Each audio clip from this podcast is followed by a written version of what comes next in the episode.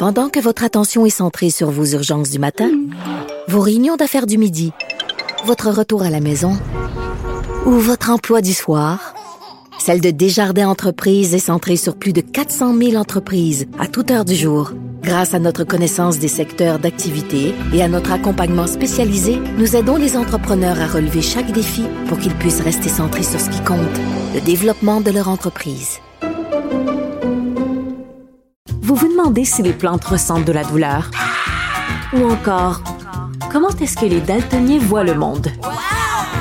Le balado en cinq minutes est pour vous. Explorez la science, l'actualité et l'histoire en un temps record. La Feu, en collaboration avec le gouvernement du Québec, est fière de propulser la série Balado en cinq minutes. Ne laissez pas les questions sans réponse plus longtemps. En cinq minutes, disponible sur l'application et le site cubradio.ca. La chronique argent. Une vision des finances pas comme les autres. Et plus on fouille, plus ça sent mauvais à caisse de dépôt, Yves. Écoute, c'est euh, c'est incroyable. Euh, là, euh, bon, hier, tu te rappelles, Jean-Louis Fortin, dans son enquête, qui est quand même très poussée, là. oui. Donc, hier, on apprenait qu'un vice-président qui s'appelle Paul Chin, qui, était, qui est responsable de ce qu'on appelle les prêts commerciaux de, de, de, de, financement immobilier à une filiale de la Caisse de dépôt qui s'appelle Otera, là, donc, on a appris hier qu'il était en conflit d'intérêt dans un, un prêt qu'il a fait de 20 millions à un centre commercial pour lequel lui-même avait des intérêts. Mais là, ce qu'on apprend, c'est qu'il n'y avait pas juste un, prêt qui était en situation de conflit, il y en avait 26. Mais ça n'a pas d'allure. 26. Voyons. Ben oui. Et là, ce qu'on comprend, c'est que lui, il avait fait des déclarations d'intérêt en 2013, mais euh, c'est seulement plus tard que, tout ça a sorti parce que quand il y a eu la fameuse enquête sur Otera qui a mené, tu sais, à la démission de plusieurs, euh, mm. dont le, PDG d'Otera, et en plus, une enquête qui est quand même importante. la Caisse de dépôt a payé 5 millions de dollars, je comprends-tu, pour cette enquête-là, pour laquelle, en passant, on a reçu seulement, publiquement, seulement les cinq premières pages. Hein. Donc, euh, j'imagine si on avait accès au rapport complet. Et là, ce qu'on comprend, c'est qu'ils ont un outil informatique à l'intérieur qui répertorie tous les conflits d'intérêts. Et là, tout à coup, est sorti le fait que leur Chine, il y avait 26 situations de de, en situation de, de conflit d'intérêts. Et donc, euh, ils, ont, ils, étaient au courant, la caisse. Michael Sebia et tout le monde était au courant de ça, mais ça n'a jamais été dévoilé. Et là, ce qu'on apprend encore plus, c'est que les documents internes montrent que la, la, la Otera faisait du prêt à une société euh, immobilière qui s'appelle Timber Creek et dont M. Chen était impliqué là, dans le, ce prêt-là. Et mhm. imagine-toi, sa femme, Julie Néo, travaillait au même moment chez Timber Creek. Elle occupait le poste de direction en partir de 2012 jusqu'en février 2022. Et là, Otera dit, euh, ben, M. Chen avait déclaré en 2013 que tout, tout ça était clair, tout ça. C'est quand même intéressant de la, de la, la, la, déclaration de, du porte-parole de, de, la Caisse, c'est qu'ils disent M. Chen a agi en bonne foi, de manière transparente et collaborative. Ce qui était déficient et ce qui a été rehaussé, entre autres, c'est concernant l'encadrement pour gérer ces conflits d'intérêts. Écoute, c'est moi, je pense là que la, la, la, Caisse de dépôt aura pas le choix de dévoiler la totalité du rapport d'enquête, parce que peut-être qu'il y a d'autres noms qui sont dans ce rapport-là, pour des gens qui sont encore en place à la caisse. Et moi, je, je, pense que la caisse là, va devoir faire patte blanche. Et là, ce qui est ben encore pire, Richard, c'est pas de commentaire de Charles Lemont. Il veut pas parler. Et pourtant, hier, ce qui est intéressant, c'est qu'ils ont dévoilé un communiqué de presse sur euh, toute la responsabilité par rapport au développement durable. Ça, c'est un rapport qui sort à tous les années. Et ça, là, normalement, c'est le rapport que la Caisse veut parler publiquement.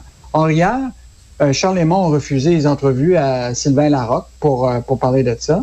Donc, parce qu'il y avait probablement, il, était clair qu'on lui poserait hmm. d'autres questions. Et là, le ministre des Finances, qui est responsable de la Caisse de dépôt, hier, là, à deux reprises, on lui a posé des questions dans le couloir de l'Assemblée. Et la, la seule phrase, c'est pas de commentaire.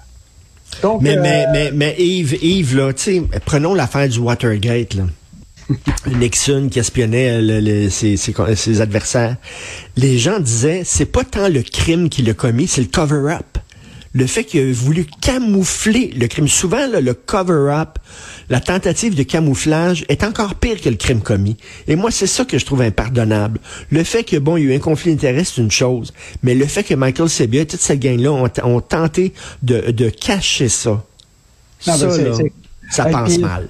Puis tu liras dans le journal la déclaration ce matin de, du professeur Luc Bernier, qui est quand même euh, un, un, prof reconnu dans le secteur, euh, du, toute l'analyse de l'Université d'Ottawa sur le secteur public. Il était à la tête de la euh, le titulaire de la chaire de Jaroleski. Là.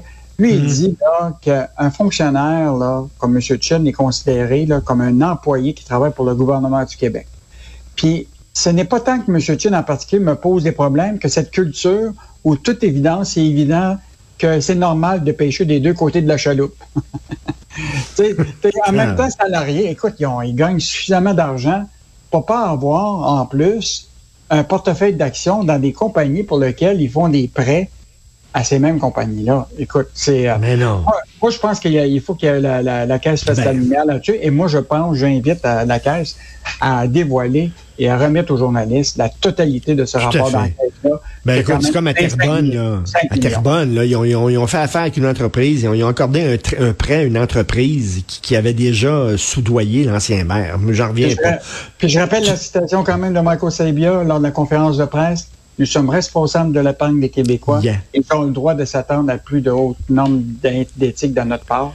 Et moi, je pense qu'il faudrait qu'il dévoile le rapport au complet. Oui, de, de, de plus de normes d'éthique et plus de transparence. Euh, et on apprend euh, aujourd'hui euh, dans la section argent que Bombardier a vendu un avion à un oligarque russe, mais ça, ça remonte à quand même plusieurs années, ça. Oui, en fait, on a sorti cet article-là, Richard, parce que euh, toutes les transactions qui contiennent, le, qui, qui, touchent des clients de, de, de Bombardier sont normalement très, très secrets. Il y a des clauses de confidentialité tu sais, tu peux jamais savoir qui a acheté un, avion. Et là, c'est la première fois qu'on a accès à ce document-là. On l'a obtenu. C'est Sylvain Larocque qui a obtenu ce, document-là. Parce que euh, lundi, le fameux consortium international, des journalistes d'investigation, il avait attiré justement l'attention sur des documents confidentiels qui touchant euh, des, des, des fuites dans le Pandora Paper. Mais un de ces documents-là qu'on a obtenu, là, c'est un contrat qui a été conclu le 30 septembre 2011 entre Bombardier une société écran euh, qui s'appelle Sonatan Investment. Donc, euh, une société pour laquelle tu sais, tu tu vois pas qui est derrière, là, mais finalement, le bénéficiaire ultime, c'est euh, M. Euh, Rothenberg, Arkady Rothenberg, qui est un oligarque très, très proche de Vladimir euh, Poutine. C'est même un, un ami d'enfance. Même son frère est, aussi actionnaire d'une entreprise qui est très proche du gouvernement euh, russe. Euh, et, et, et, je te rappelle que euh, ça montre très, très bien que tous ces jets d'affaires-là sont achetés par des gens relativement riches. Écoute, un avion comme ça, là, le Global Express, là, XRS, c'est 45 millions US.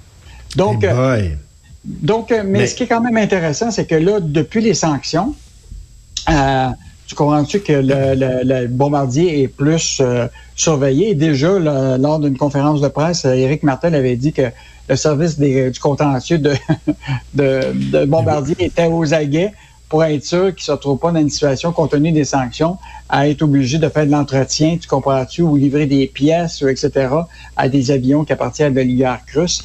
Mais là, c'est la première fois qu'on est capable de voir comment ça fonctionnait une transaction comme ça. Et en même temps, c'est très dangereux pour Bombardier. Il doit faire attention parce que c'est un produit de très grand luxe qu'ils vendent. Hein? Des jets privés, donc euh, leurs clients, c'est des multimillionnaires. Euh, Là-dedans, il doit avoir des gens pas clean, clean, pas propre, propre là, là-dedans. Le, le, le, meilleur exemple, le, meilleur exemple de ça, c'est il y avait une famille qui s'appelle Gupta euh, en Afrique du Sud qui euh, avait été pris dans des cas de corruption. Et la ben question, oui. c'est que l'avion de Bombardier avait été saisi. Et ce qui est intéressant, c'est que souvent, les avions de Bombardier sont financés par euh, une société de la couronne qui s'appelle l'EDC, qui finance les clients de, de, de Bombardier euh, sous forme de prêts, etc. Et euh, le problème, c'est qu'ils devaient de l'argent à EDC. Donc, EDC avait hâte de récupérer l'argent et de récupérer l'avion qui faisait l'objet d'un prêt. Donc, c'est sûr que quand tu vends des riches, euh, ben, ces riches-là se retrouvent souvent dans des situations euh, difficiles, comme beaucoup d'oligarques. Hein, tu as vu ça, là, ils se font saisir par oui. leur, leur, yacht, leur avion, leur... Euh, je sais même plus qu'est-ce qu'il leur reste. J'espère qu'il leur reste une trottinette. Hey, euh, ça, doit être, ça doit être un service assez spécial quand même, Bombardier, parce qu'il faut que tu courtises ces clientèles-là. faut que tu ailles les voir, faut que tu leur chantes la pomme, faut que tu... tu sais, ça, ça doit pas rien qu'un petit tour de yacht, là. Tu fais pas rien qu'un petit tour sur le touch, là, avec euh, ces gens-là pour pouvoir les avoir comme clients, là. Ils s'attendent, voir, eux euh, autres, à un grand train de vie, là. Tu devrais voir les vidéos. Là. Souvent, tu peux les voir sur euh, le site de Bombardier quand ils font des vidéos pour montrer l'appareil. Ah, ça doit être, ça doit être quelque Ah, chose. c'est- C'est vraiment, tu te dis, là, bon, si je gagnais à l'auto, là, je ferais un, Ah petit oui. tour de jet, un petit tour de jet. Hey, c'est champagne, tapis rouge, puis avoir un Ah, don là, ouais, pour essayer de courtiser ces gens-là, puis euh, achète mon avion à moi, mais pas à l'autre entreprise. Oui, pourquoi j'achèterais à toi? Viens, on va te gâter, puis tout ça. Oh, que ça doit être beau, ça. Merci, Yves Daou. À demain. Hey, salut, à demain, au plaisir. Bye.